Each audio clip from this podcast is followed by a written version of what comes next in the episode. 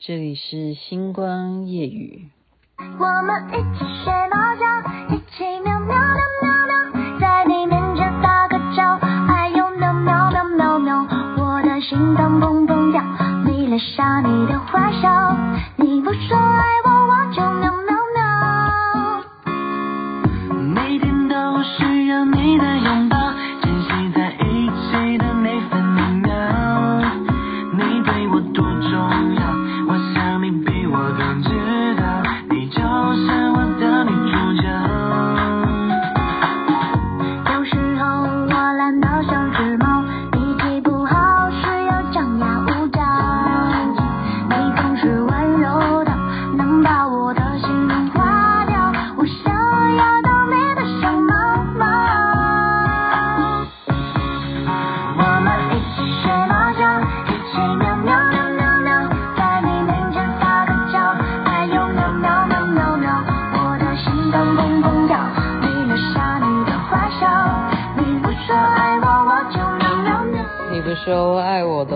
就喵喵喵啦。小潘潘和小峰峰唱的《学猫叫》，这是好几年前的抖音神曲啊，现在还是很重要的，因为我们是虎年，我们讲过了，我们最猫都要尊敬。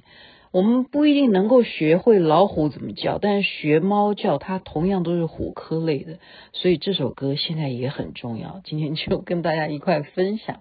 您现在听的是《星光夜雨》徐雅琪，真的时间过得很快！我们才除夕，才说大年初一，才说大年初二，现在已经大年初四了，时间真的是很快。我们说有九天的连假。这样子数下来，剩下几天呢？大家一定要把握，好好的出去玩。不过真的是蛮奇怪的啊，连续几天台北都是下雨。今天雅琪妹妹呢，啊，跟朋友约啊，这是我很重要的一个，把她当亲妹妹一样看待，在我内心里头很温暖的。她订了一个法国餐，我们本来中午要去吃，可是我又知道她佛性坚强，她竟然。听了我的星光夜雨讲到说，我去竹林山寺啊，去拜观音，嗯，结果呢，我就说啊，你没有去过啊，那这样子吧，我们吃饭不重要啊，吃饭虽然很重要，但是今天不重要。我说你既然啊，已经都已经千里迢迢的，我们在这边下着雨，你又没去过的话，沾一点过年的这种啊。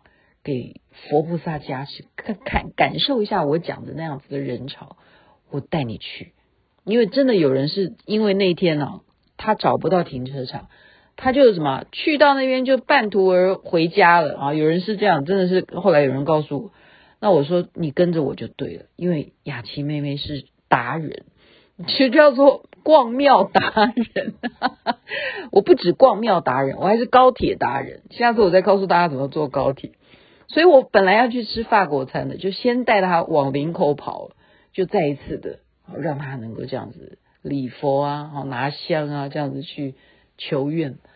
那么我今天呢、我自己有一个体会是什么？我竟然面对佛像啊，我要求什么？真的，各位同胞，大家我们说恭喜发财啊，祝你身体健康啊，希望我们的梦想能够实现啊。然后我的梦想是什么？我的梦想是什么？我真的站在佛像前面啊，我就许了这样子的愿望，我就真的是很诚实的跟大家讲，我们不是在认为我自己有什么特别之处啊，我的想法就是请求佛菩萨，请求观世音菩萨，千手千眼观世音菩萨，让所有来这里跟你祈祷的人都让他们如愿吧。我就是这样子许愿，真的，我我不知道，我不知道要求什么。有有些人他们会这样形容我，我记得上次是那个脑波吧，对啊，他们就测我的脑，他说你的那个脑这样分析下来，你这个人就是生无可恋，有这样吗？嗯，对，应该差不多，因为什么？人生太精彩，我的人生可以呃介绍起来啊，可以当好几辈子来去形容，所以我在这边也。要跟有一些跟我拜年，我到现在都还不一定读到你的拜年，然后还来不及跟你说恭喜发财、新年好的朋友啊，真的请你们见谅一下，因为雅琪妹妹真的过年到现在都没有一天不出门的，所以我要回来去回每一个人的，不管你是脸书啊，还是什么 IG 啊，或者是微信啊，或者是 Line 啊，我真的是眼睛真的是没有办法去一一回大家，我就用刚刚的愿望，好不好？我今天跟观世音菩萨求，希望每一个跟你来求的人都能够所求如愿，就是这样子，就是就是希望大家恭喜发财，赚大钱，虎年行大运。而且我今天啊，真的是另外一个收获，是什么收获呢？我上回讲说我在竹林山寺买了一个虎咬钱的，真的是一个虎身哦，真的是塑成一个老虎咬钱的，真的是咬钱虎，我买了。然后我在隔壁的店，我今天带带着这个妹妹哈，带着我的亲妹妹哈，这样子去逛的时候呢，没想到外面只是卖一些普通的小念珠啊什么，里头别有洞天。它除了有非常珍贵的啊，有比方说有玉石的，或者是不管啦、啊，就是木雕的也好，非常细致的、很大尊的各式各样的观音啊，还有佛像之外呢，它有一个。真的那个比例啊，就差不多像一只很大的一只狼犬那样子大小的老虎。如果大家今天有看我在群组 PO 出来的话，那个老虎被我拍下来，哇！他们说，呃，本来看起来不觉得什么，可是那个角度被我拍下来，真的好像一只活生生的老虎。我说这真的是又是一个新的宝藏啊！我又相应了，我又跟虎头金刚相应了，哈。因为它很重要，瑶池金母的化身虎头金刚是非常非常重要的。它啊、不只是老虎可以咬走所有的疫情，而且它可以除障、去邪秽。还有什么？瑶池金母手上拿的那个令旗，可以呼风唤雨，可以招财啊，就是招贵人啊，就是求敬爱啊。求姻缘呢、那个旗你要干什么都可以，所以有那个旗，加上骑着这个老虎，多么重要的虎头金刚！今天就介绍给大家哈，这一尊。那我今天拍到这个老虎，我也觉得是，哎呀，没有白跑一趟林口，然后真的跟着我出门，绝对就是对的。我我真的我这样讲哦，我因为有人证，我才敢这样讲。每一次。大家跟着我出去都会蛮有心得的，好吧？我不要不要夸我自己，我不要再这样讲了，就是 happy so happy。好，既然老虎这么重要，我们刚刚也要学猫叫之外呢，我就不再赘述太多老虎的一些呃成语，我给它很快速的念完，好不好？今天因为也想要早点睡觉，因为天气为什么每天都在下雨，都好冷，好适合睡觉，但是我都在往外跑哈。好，我们今天讲的都是一些谚语，跟老虎有关的。大家呃听我讲，我就不赘述了。稍微几个，我要稍微解释一下，其他的我就让大家早点睡觉哈。首先呢，这个是我就照念好吗？照念都是谚语，谚语。饿虎难斗肚里蛇啊，这样听得懂吧？其实蛇比较麻烦，饿虎难斗肚里的蛇。抓虎要进山，捕鱼要下水。栽树养虎，虎大伤人呐、东山老虎吃人，西山老虎也吃人。还有一句大家听过的：画龙画虎难画骨，知人知面不知心。原来这是一一句对联哈，画龙画虎难画骨，知人知面不知心。老虎屈膝而卧，请注意了，绝不意味着它向人致谢，所以你要注意老虎它的姿势。好，屈膝而卧的老虎，你知道它心里在想着什么呢？入山不怕虎伤人，只怕人情两面分呐。所以有时候啊，真的人比虎还 麻烦。没有诚实的狐狸，没有吃素的老虎。不怕虎生三个口，只怕人怀两样心。老虎借羊，有借无还。真的？怎么可能呢？老虎借羊干什么？当然是吃了哈。老虎嘴里拔脱牙，青龙头上捡明珠啊！这意思就是虎口拔牙，差不多的意思啊。就好比对不对？你你在老虎嘴巴里拔脱牙吗？你就好比你在龙头上面捡明珠，你敢吗？你真大胆啊！虎死不变形，狼死不改姓，这也是一句谚语。还有什么？纸虎，纸老虎啊！纸虎要学真虎打，千金要当万金挑。所以你不要认为是纸老虎，你就要把它当真老虎一样。所以有时候有些人是假装的纸老虎哈，我们要认清楚它的真面目。龙怕接灵，虎怕什么？我今天才知道这句话。我们下次就知道，我们如果遇到老虎的话，很怕这只老虎的话，就要上上天祷告什么？老虎怕抽筋，龙怕接灵，就龙它怕你去把它的灵啊，龙都有灵嘛，哈，你去去弄它的捣它的这个捣蛋啊，你就去接它那个灵。虎怕抽筋，这样就知道今天学到了哈。猫鼠不同眠，虎鹿不同行。怎么可能嘛？对不对？老虎一定吃鹿的，怎么可能跟它同行呢？虎不怕山高，鱼不怕水深，不向虎山行，难成打虎将啊！所以武松厉害啊，他就敢向景阳冈上去就打虎去了。不向虎山行，难成打虎将。还有什么？画虎不成反类犬，这都不需要我解释。大家都懂这个意思，骑在虎背上不怕老虎欺呀，这也绝了哈！骑在虎背上就安全了，就安全了，因为你把它征服了哈。人怕虎，我告诉你，虎还怕人，就有这句话：人怕虎，虎怕人。他不一定喜欢跟你玩的哈。一虎出山，百家猪死。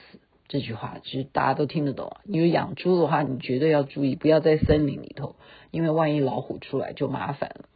虎瘦雄心在，人穷志不穷。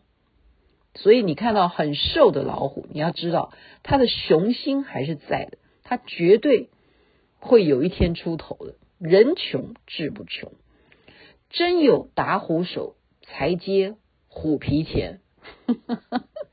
所以有时候赚钱不是要瞎蒙的哈，一定要条约什么的讲好，签好名，绝对不能口头上说好的算数，因为这样子有可能怎么样，拿不到虎皮钱啊！真有打虎手才接虎皮钱，牛不怕虎不怕，牛不怕虎不怕，只怕什么？苍蝇飞上又飞下。